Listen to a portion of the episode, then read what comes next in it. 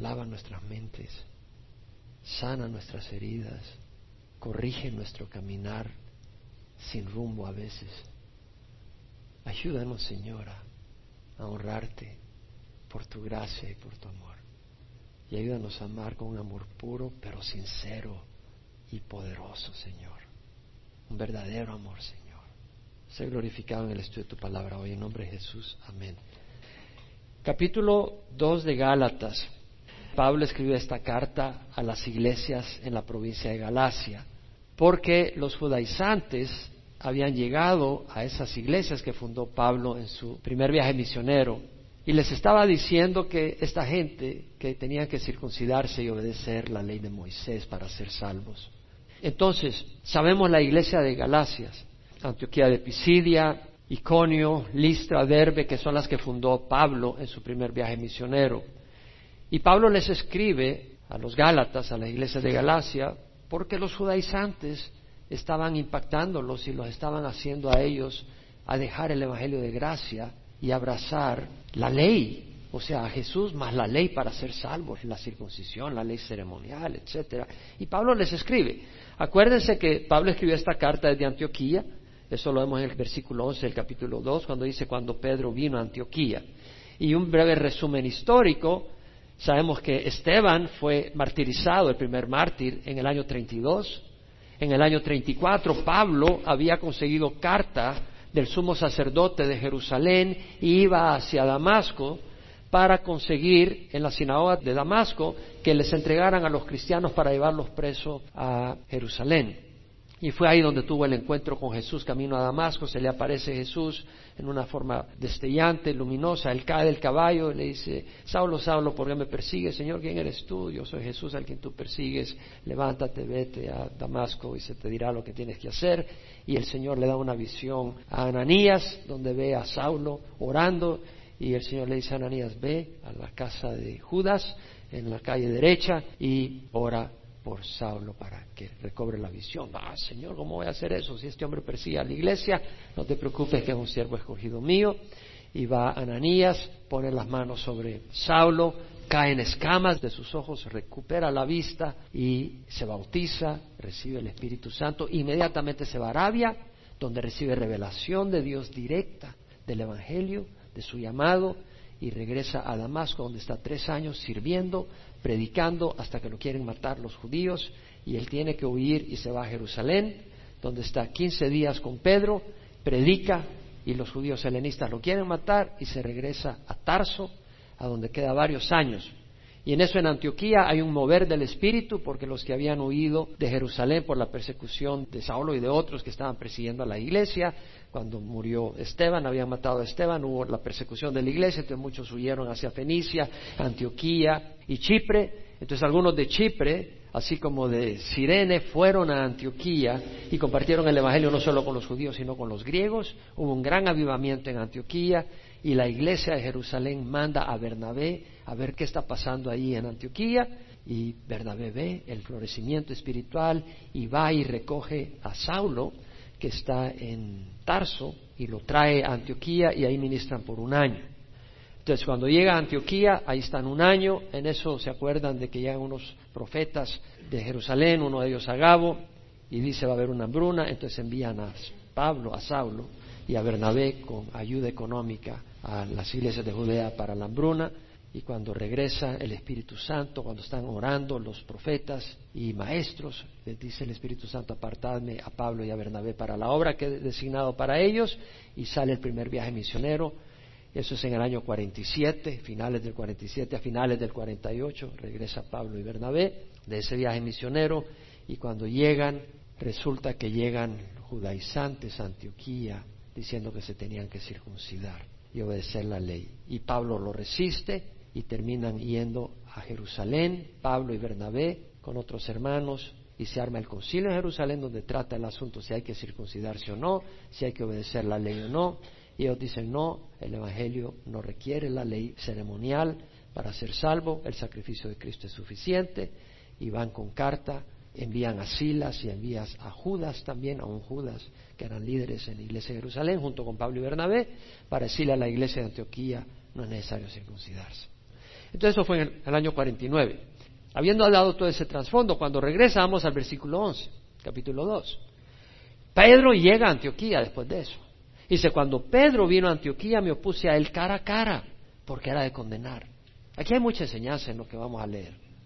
Porque antes de venir algunos de parte de Jacobo, él comía con los gentiles, pero cuando vinieron empezó a retraerse y apartarse porque temía a los de la circuncisión. Y el resto de los judíos se le unió en su hipocresía, de tal manera que aún Bernabé fue arrastrado por la hipocresía de ellos. Pero cuando vi que no andaban con rectitud en cuanto a la verdad del Evangelio, dije a Pedro delante de todos, si tú siendo judío vives como los gentiles y no como los judíos, ¿por qué obligas a los gentiles a vivir como judíos? Nosotros somos judíos de nacimiento y no pecadores de entre los gentiles. Sin embargo, sabiendo que el hombre no es justificado por las obras de la ley, sino mediante la fe en Cristo Jesús, también nosotros hemos creído en Cristo Jesús para que seamos justificados por la fe en Cristo y no por las obras de la ley, puesto que por las obras de la ley nadie será justificado. Pero si buscando ser justificados en Cristo también nosotros hemos sido hallados pecadores, ¿es Cristo entonces ministro de pecado? De ningún modo. Porque si yo reedifico lo que en otro tiempo destruí, yo mismo resulto transgresor. Pues mediante la ley yo morí a la ley a fin de vivir para Dios. Con Cristo he sido crucificado. Y ya no soy yo el que vive, sino que Cristo vive en mí. Y la vida que ahora vivo en la carne la vivo por fe en el Hijo de Dios, el cual me amó y se entregó a sí mismo por mí. No hago nula la gracia de Dios, porque si la justicia viene por medio de la ley, entonces Cristo murió en vano. Pablo dice, cuando Pedro vino a Antioquía, me opuse a él cara a cara, porque era de condenar. Porque cuando antes de venir algunos de parte de Jacobo, él comía con los gentiles, pero cuando vinieron empezó a retraerse y apartarse porque temía a los de la circuncisión. Vemos acá, cuando vino Pedro Antioquía me opuse a él cara a cara. Wow, impresionante. Como dice la New American Standard, I oppose him to his face. Me le planté enfrente, lo paré, es lo que está diciendo Pablo. Pedro, el apóstol de los doce originales, uno de los tres del grupo cercano a Jesús, había caminado con Jesús tres años, había visto a Jesús ser llevado a la crucifixión, ser flagelado, y este hombre le falla una vez más. No, no le negó, pero sí le falló fuertemente. Aparentemente no, si no abrimos los ojos. Pero era crítico. Y Pablo no se dejó intimidar por el nombre de Pedro, por la posición de Pedro como líder en la iglesia. No papa, porque nunca dice que era un papa, pero era líderes, era uno de los líderes en la iglesia. Pablo no toleró la actitud de Pedro, no cerró sus ojos, no dejó pasar por alto la situación, no trató de mantener la tranquilidad a toda costa. ¿Por qué? Porque cuando está en juego las bases fundamentales de la fe no puede haber negociación ni concesión para mantener la paz. Cuando se trata de lo fundamental del Evangelio, tú no puedes buscar la paz. O sea, puedes buscar la paz, pero no puedes negociar la paz. Ya hay una diferencia. Pablo no se dejó intimidar por la reputación de Pedro. Hoy las iglesias están aprobando el homosexualismo como algo aceptable. Y algunas iglesias están criticando a los que decimos no. Esta es una área donde no vamos a ceder, porque es fundamental. Porque al aprobar eso estamos negando la escritura que dice que los injustos no heredarán el reino de los cielos y entre los injustos mencionan a los homosexuales. si vamos a ceder en las escrituras, pues cede cualquier lugar y perdemos la base escuelas bíblicas, iglesias predican que el primer capítulo de Génesis es simbólico, que no es histórico. Pues vamos a parar ahí, porque si vamos a ceder en eso, si los fundamentos son destruidos, ¿qué puede hacer el justo? Tenemos que pararnos ahí, tenemos que resistir. Esta semana el Papa hizo un comunicado de los regalos que podían traer los homosexuales a la iglesia y de lo mucho que puede ofrecer una pareja a la otra dentro de la pareja homosexual. Han estado reunidos dos semanas y ese comunicado lo tuvieron que destruir porque en esa semana siguiente hubieron tantos argumentos entre ellos que dijeron, no, esta parte hay que eliminarla, no podemos decir esto. Y no llegaron a ningún acuerdo. Gracias a Dios. Pero el, el comunicado original aprobaba prácticamente el homosexualismo diciendo que tenía valor. No, la Biblia dice que es una corrupción, es un pecado, es una aberración, es maldad, es oscuridad. No quiere decir que si tú estás en ese pecado, Dios te odia. No, Dios odia el pecado. Y Dios quiere que te arrepientas. Pero si tú no te arrepientes, estás en el infierno. Dios lo condena. Así como condena la fornicación y el adulterio. Dios lo condena. Pero no podemos ceder en esas áreas. Y veamos acá que Pablo dice, me opuse al cara a cara porque era de condenar. La New King James Version dice, because he was to be blamed, era de culpar. O la English Standard Version, because he stood condemned. Él estuvo condenado. Y la palabra ahí quiere decir, en el griego, cataginosco, quiere decir condenar, culpar, acusar a alguien de que es culpable. Pedro era culpable. Pedro no era inocente. ¿De qué era Pedro culpable? De promover la corrupción del Evangelio por temor al hombre. Pedro era culpable de promover la corrupción del Evangelio por temor al hombre. Ahora, si Pablo dice que era de condenar es porque Pablo había juzgado la acción de Pedro. ¿Está bien juzgar? Debemos juzgar acciones a nuestro alrededor para eliminar las nocivas y dañinas al pueblo de Dios.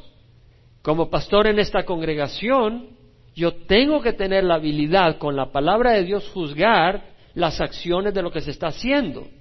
Y si es algo que no es bíblico y no honra a Dios, asegurarme con la ayuda de Dios que se elimina. Yo no puedo decir yo no juzgo nada, entonces tú vienes acá, hombre vestido de mujer, y empiezas a bailar con otros hombres, yo te digo yo no te juzgo, ¿cómo vas a creer? Claro que voy a juzgar tu actitud y decir es una aberración. Tenemos que juzgar las cosas alrededor y ver si están de acuerdo con las escrituras o no. Nuestra evaluación, guiado por el Espíritu Santo, por amor, se me acercaba a alguien y me decía, pastor, tengo el don de discernimiento. Y Dios me da el discernimiento cuando alguien está caminando en pecado. ¿Qué hago?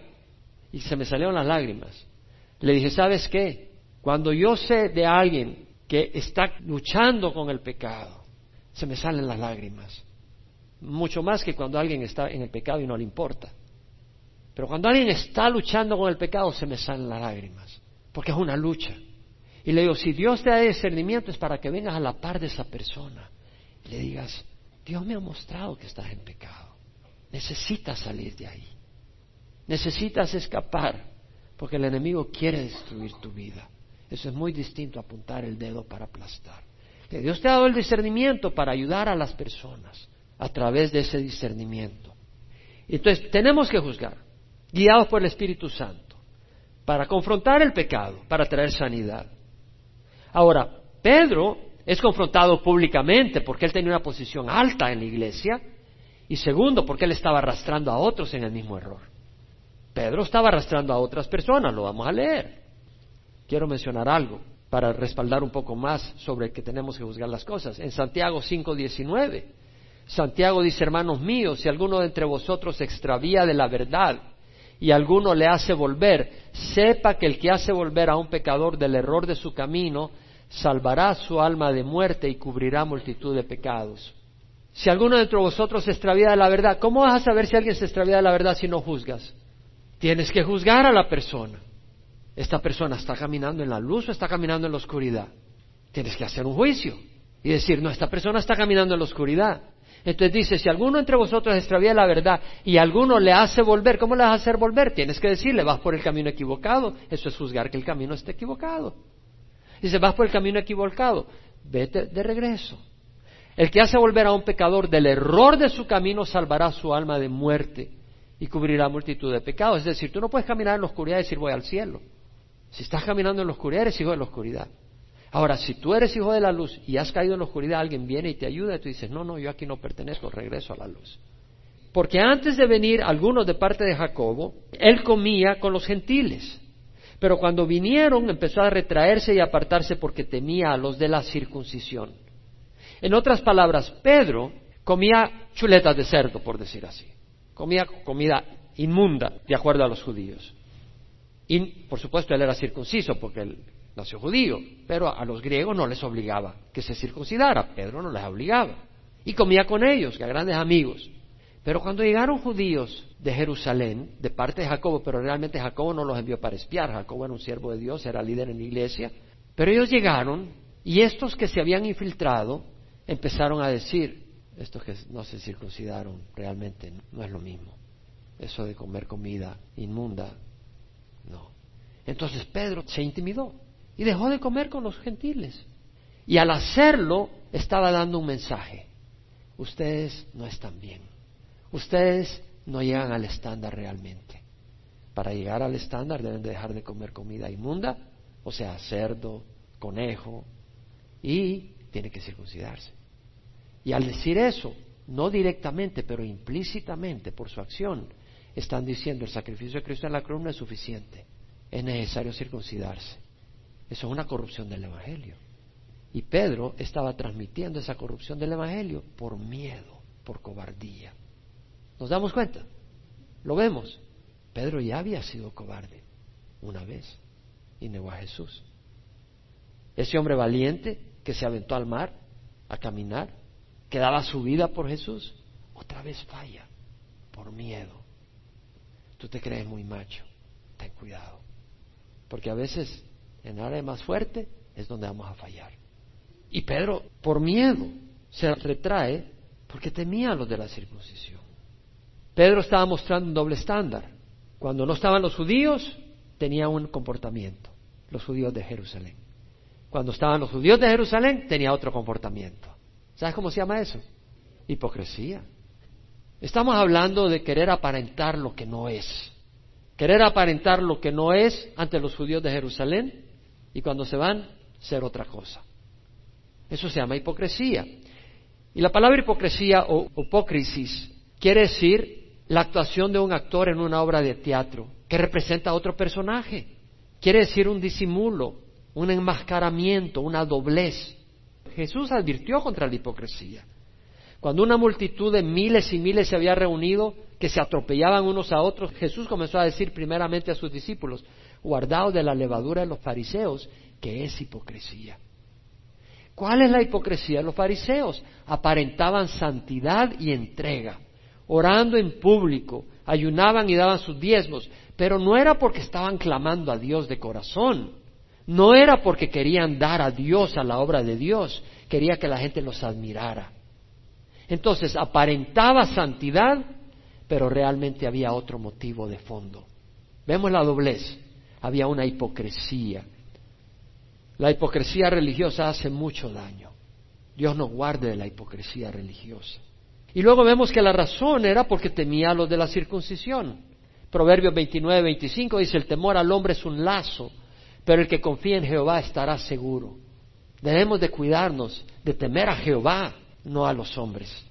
Dios es poderoso. Cuando te sientas tentado a hacer algo contrario a Dios, acuérdate de lo mucho que te amó. Pero si aún así no te das cuenta, acuérdate que Él es un Dios santo y que con Él nadie juega. El temor, la cobardía lleva al pecado. Versículo 13, el resto de los judíos en Antioquía se le unió en su hipocresía, de tal manera que aún Bernabé fue arrastrado por la hipocresía de ellos. Bernabé, un líder en la iglesia, fue arrastrado por la hipocresía. ¿Quién de ustedes ha sentido temor alguna vez? Tenemos que ser fuertes en el espíritu. Pablo lo dice en Efesios 6, fortaleceos en el Señor en el poder de su fuerza. Hay versículos que yo memorizo, que digo constantemente cuando salgo a mis viajes. No te lo he ordenado yo, sé fuerte y valiente. No temas ni te acobardes, porque Jehová tu Dios está contigo a donde quiera que vayas. Porque me lo sé, porque lo necesito. Muchas veces cuando me siento débil, cuando me siento incapaz para la obra. No te lo he ordenado yo, sé fuerte y valiente. No temas ni te acobardes o sé fuerte y valiente y haz la obra, no temas ni te acobardes, porque Jehová mi Dios está contigo.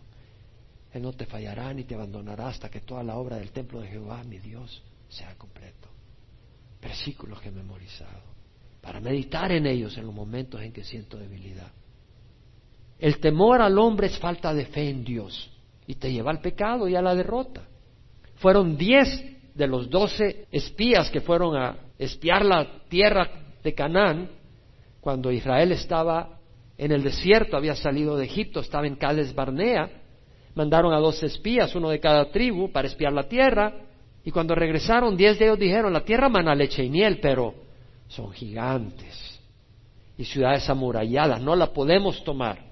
Nos han traído aquí para fracasar. Escojamos un líder y vámonos de regreso, apedreemos a Moisés, a Aarón, y lo querían apedrear.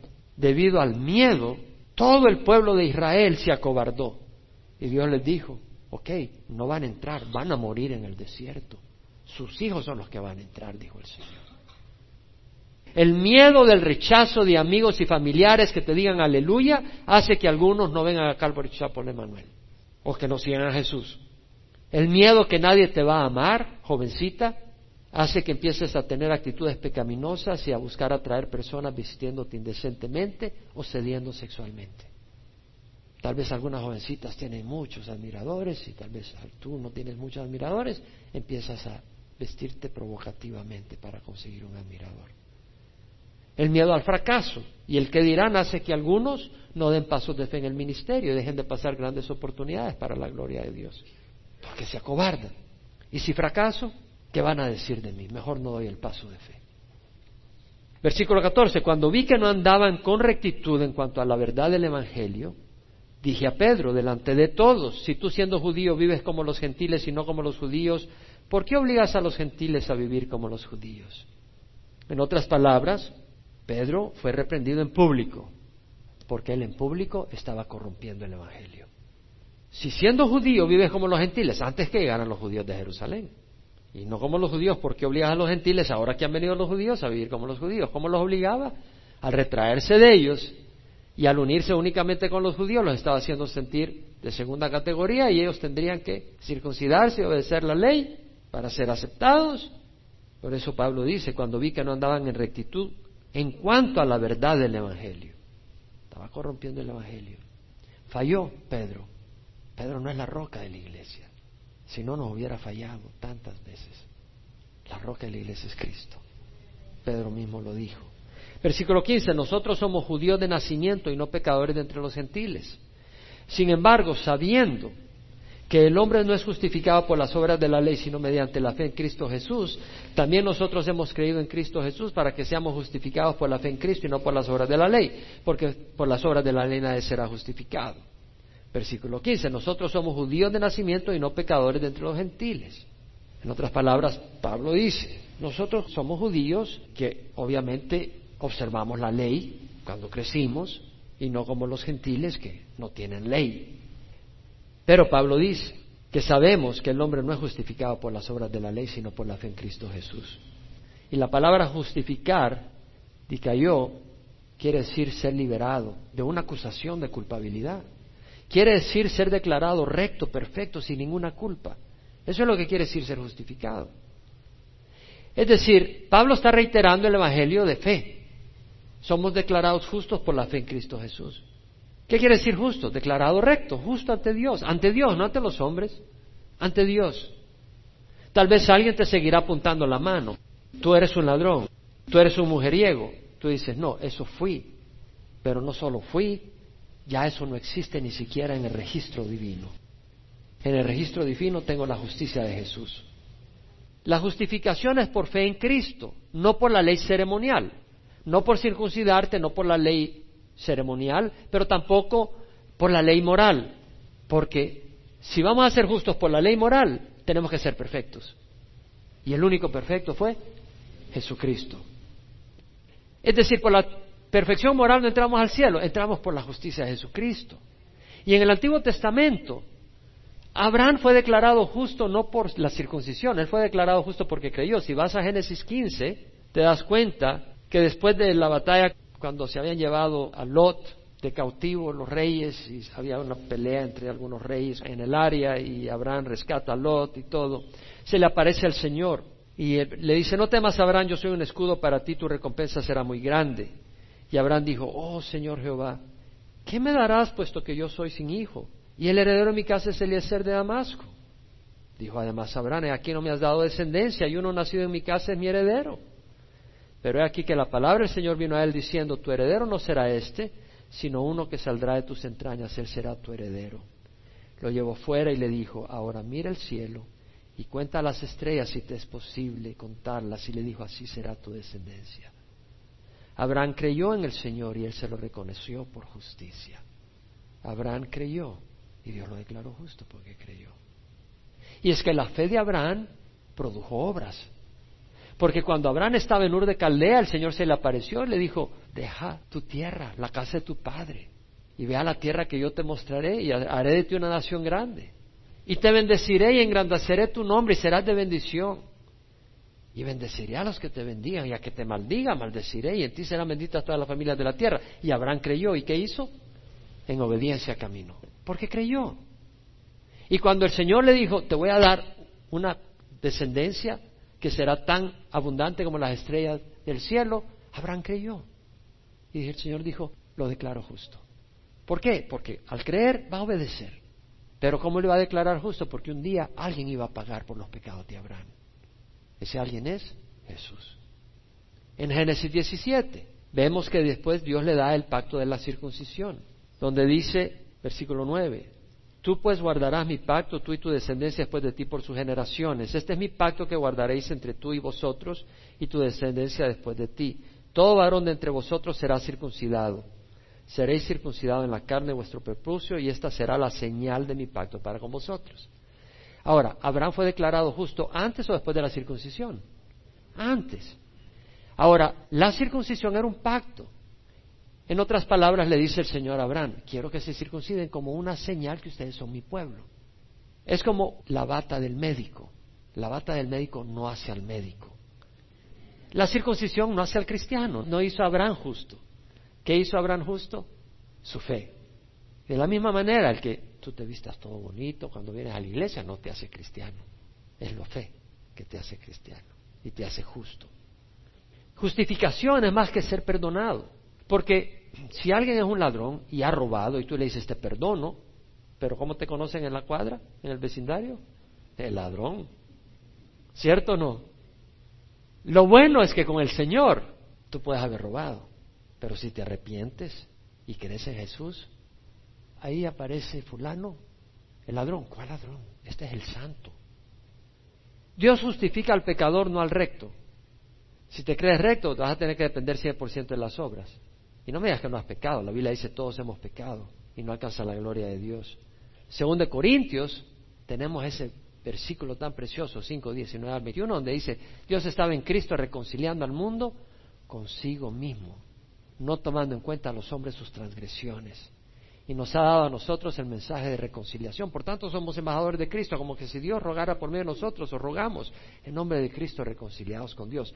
Aquel que no conoció pecado le hizo pecado para que nosotros fuéramos hechos justicia de Dios en él. Jesús no conoció pecado, pero fuimos revestidos de la rectitud de Jesús. De manera que nosotros fuéramos hechos justicia de Dios en él, en Cristo. Somos declarados justos por fe.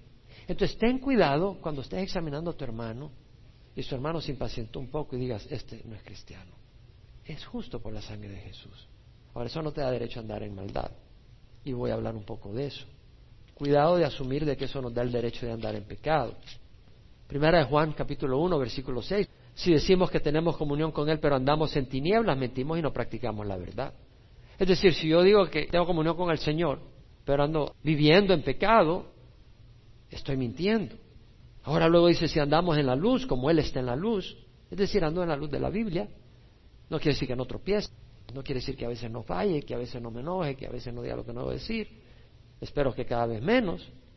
Tenemos comunión los unos con los otros y la sangre de Jesús, su Hijo, nos limpia de todo pecado. ¿Por qué nos tiene que limpiar?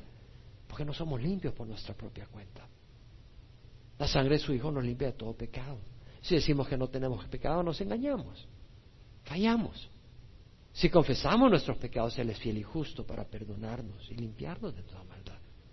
Hijo, os para que no pequéis. Si alguno peca, abogado tenemos para con el Padre. ¿Por qué necesitamos un abogado? Porque hemos fallado. El mismo es la propiciación por nuestros pecados. ¿Qué quiere decir el pago? ¿Por qué es necesario el pago? Porque hubo un rompimiento de la ley. Y no solo por los nuestros, sino los del mundo entero. Entonces vemos de que si vamos a creer en Jesús, vamos a caminar con Jesús. Vamos a caminar en obediencia. Y en ese caminar tropezamos. Pero tienes que querer caminar en obediencia. Ahora, si ni siquiera estás en obediencia y estás caminando en pecado, no, conoces la luz y, y no vas para el cielo. No te engañes. Gálatas 2, 17 al 19. Pero si buscando ser justificados en Cristo también nosotros hemos sido hallados pecadores, ¿es Cristo entonces ministro de pecado? De ningún modo. Si buscando ser justificado en Cristo también nosotros hemos sido hallados pecadores, ¿es Cristo ministro de pecado? ¿Qué está queriendo decir Pablo? La idea es, si eres justificado por la ley y tú vienes a Jesús para ser justificado, pero Jesús no justifica, sino a la ley, entonces Pedro, Pablo, que habían dejado la ley ceremonial para ser justificados en Jesús, ahora se han vuelto transgresores. ¿Sí me explico el concepto? O sea, si la ley justifica, no Jesús, los judíos que dejaron la ley para ser justificados por Jesús se han vuelto pecadores y entonces Cristo se ha vuelto instrumento de pecado. Es lo que está diciendo Pablo acá. Si buscando ser justificados en Cristo también nosotros hemos sido hallados pecadores, ¿es Cristo entonces ministro de pecado? De ningún modo, dice Pablo. Porque si yo reedifico lo que en otro tiempo destruí, yo mismo resulté transgresor. ¿Qué está diciendo Pablo acá? Si yo reedifico lo que destruí, yo resulto transgresor. En otras palabras, Pedro había descartado la ley ceremonial para confiar en Jesús. Pero si ahora viene a confiar en la ley ceremonial, está diciendo que cuando la descartó, estaba cometiendo un error y se vuelve un transgresor. ¿Sí me explico?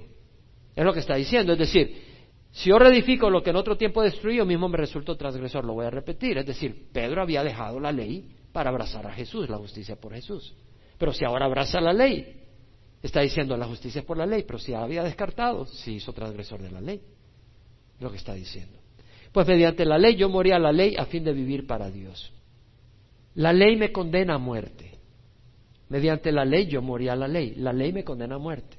Pero ¿qué hice yo? ¿Quién recibió el pago de todas nuestras violaciones de la ley? Jesús en la cruz. Ahora, cuando uno está muerto, la ley no tiene jurisdicción sobre uno. Entonces, cuando dice, mediante la ley moría la ley, es porque Pablo está diciendo, la ley me condena. Pero Jesús ya recibió nuestra condena en la cruz. Entonces yo me identifico con Jesús en la muerte. Me uno a Jesús en su muerte. Entonces si yo ya estoy muerto, la ley no tiene poder sobre mí. Y así como Jesús resucitó, ahora yo estoy unido con Jesús. Ya no estoy bajo la ley, estoy bajo Jesús. Estamos bajo Jesús.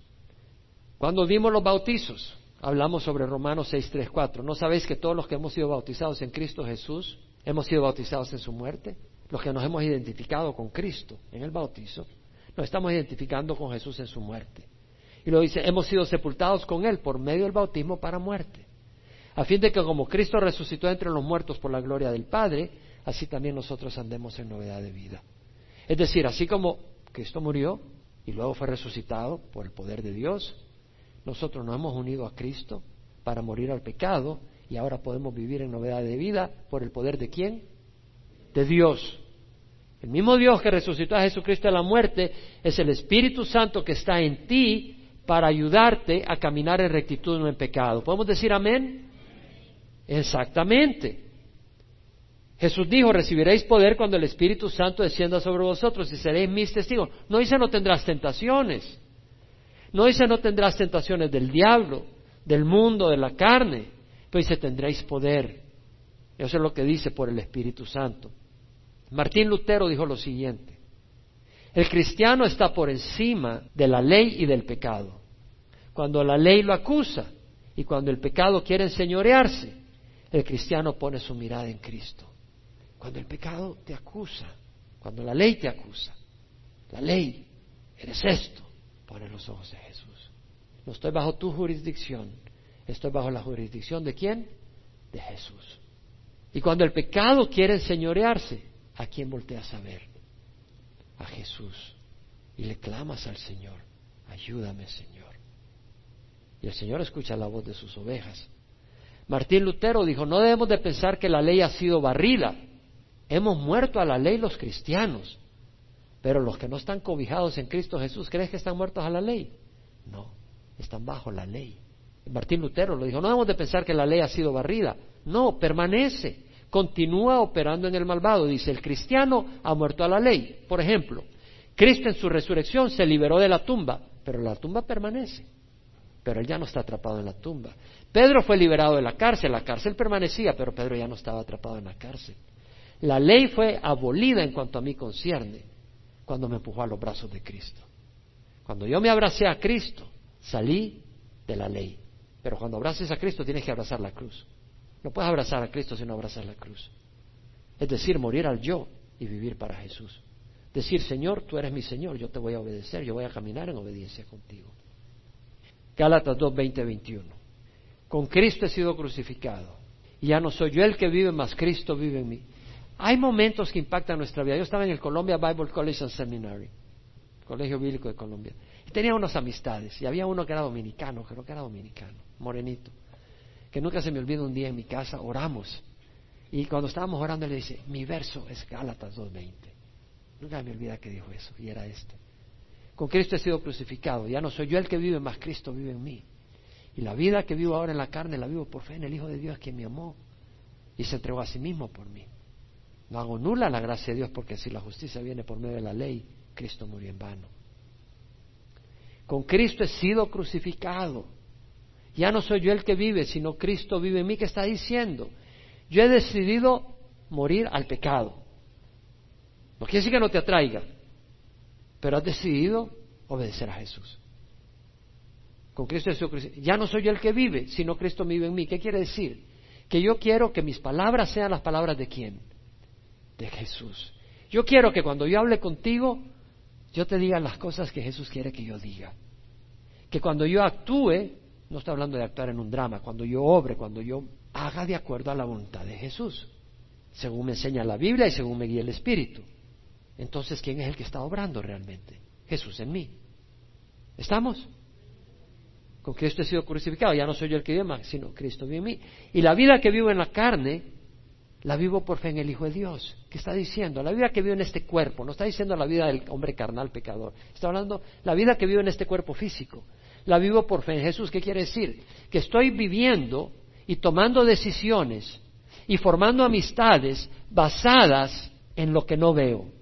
No veo a Jesús ni veo las promesas de la eternidad todavía, pero estoy tomando decisiones basadas en eso, por fe en Jesús, en lo que Él hizo en la cruz y en lo que Él me ha prometido.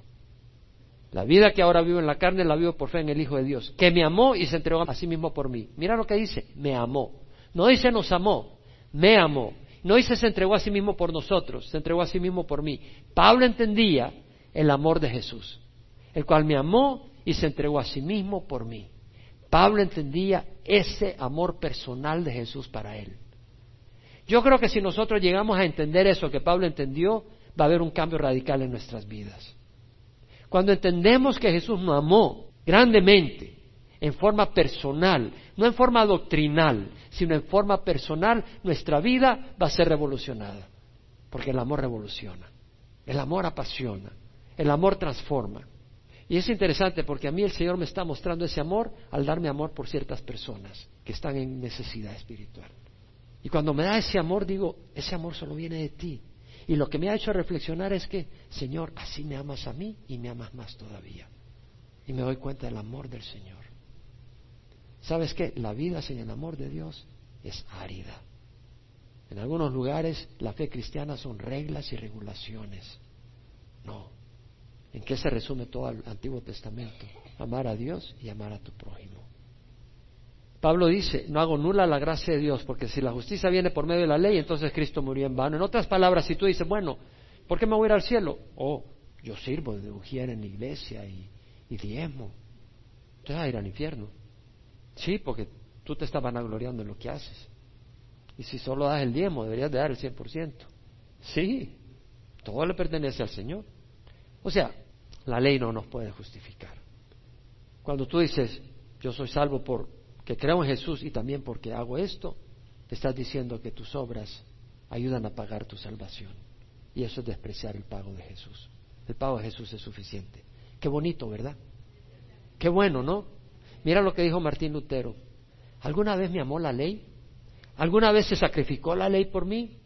¿Alguna vez murió la ley por mí? Al contrario, me acusa. Wow. Me aterra, me empuja a la locura. Alguien más me salvó de la ley, del pecado y muerte para darme vida eterna. Ese alguien es el Hijo de Dios, a quien le sean dados alabanza y gloria para siempre. Honestamente, hermanos, hay necesidad de amor en tu corazón. No digo que ames, siente necesidad de amor. ¿Sientes necesidad de ser amado? ¿Sientes una sed de ser amado? Ahí está Jesús para darte ese amor. Murió en la cruz por ti. Se entregó por ti. Necesitamos ese amor. No lo puedes dar si no lo has recibido. Y necesitamos amar. Si tú solo eres un puño de reglas, qué seco eres. Eres un desierto. Ahí no va a florecer nada. Y si depende de tu rectitud, suéltala. ¿Por qué no aceptas que eres salvo porque Jesús te amó y dio su vida en la cruz? Por supuesto, tienes que estar dispuesto a aceptarlo a Él, a recibirlo como Señor de tu vida, a que guíe tu vida. Bueno, si tú nos ves por internet, yo te invito a que recibas a Jesús si no lo has recibido y recibas salvación. Sin Jesús no hay vida eterna. El testimonio es este, dijo Juan, que Dios nos ha dado vida eterna y esta vida está en su Hijo. El que tiene al Hijo tiene la vida. El que no tiene al Hijo de Dios no tiene la vida. Recibe a Jesús. Ora conmigo, recibe a Jesús. Padre Santo, te ruego perdón por mis pecados. Hoy recibo a Jesús como Señor y Salvador de mi vida. Entra a mi corazón, perdona mis pecados, acepto lo que hiciste en la cruz, no mis obras de justicia. Y dame tu espíritu para caminar en obediencia y llévame a una congregación donde pueda ser alimentado de tu palabra y crecer en espíritu y verdad. En nombre de Jesús. Amén. Y a ti te invito a descansar en la gracia de Jesús y a ser instrumento de su gracia y de su amor. Señor, lávanos de pies a cabeza, de toda maldad y de toda iniquidad. Y sabemos que lo has hecho con tu sangre preciosa. Y nos has revestido con tu justicia y te damos gracias. Te pedimos perdón por nuestras fallas, sabiendo que seguiremos fallando, pero no queremos fallar y queremos tu ayuda para caminar cada día en mayor rectitud para gloria de tu nombre, pero te damos gracias que nos has declarado justos, porque queremos caminar contigo, Señor. No permitas que la mentira del pecado nos atrape. No permitas que el engaño del mundo nos desvíe. Ayúdanos, Señora, a tener discernimiento y poder ver que en las invitaciones de Satanás, en las invitaciones de la carne, en las invitaciones del mundo, tarde o temprano, hay un pago amargo, muy amargo que pagar. Señor, abre nuestros ojos para no ser víctima de nuestras propias necedades. Abre nuestros ojos, Señor, porque sabemos de que tú nos perdonarás, pero nos dejarás probar el fruto amargo para aprender la lección, como probó David cuando cometió adulterio con Betsabé, como probó Sansón cuando no pudo controlar sus instintos sexuales como han probado tantos hombres y mujeres a lo largo de la historia y aún muchos de nosotros en esta congregación. Ayúdanos, Señor, para no ser golpeados por el mundo, el pecado. Ayúdanos a ser sabios para vivir sanamente y gozosos. Que los golpes que recibamos no sean por nuestra propia necedad, sino el privilegio de servirte a ti y que por eso nos caen los golpes. Ayuda a nuestra congregación a caminar en santidad. Bendícela, Padre, en nombre de Jesús. Amén.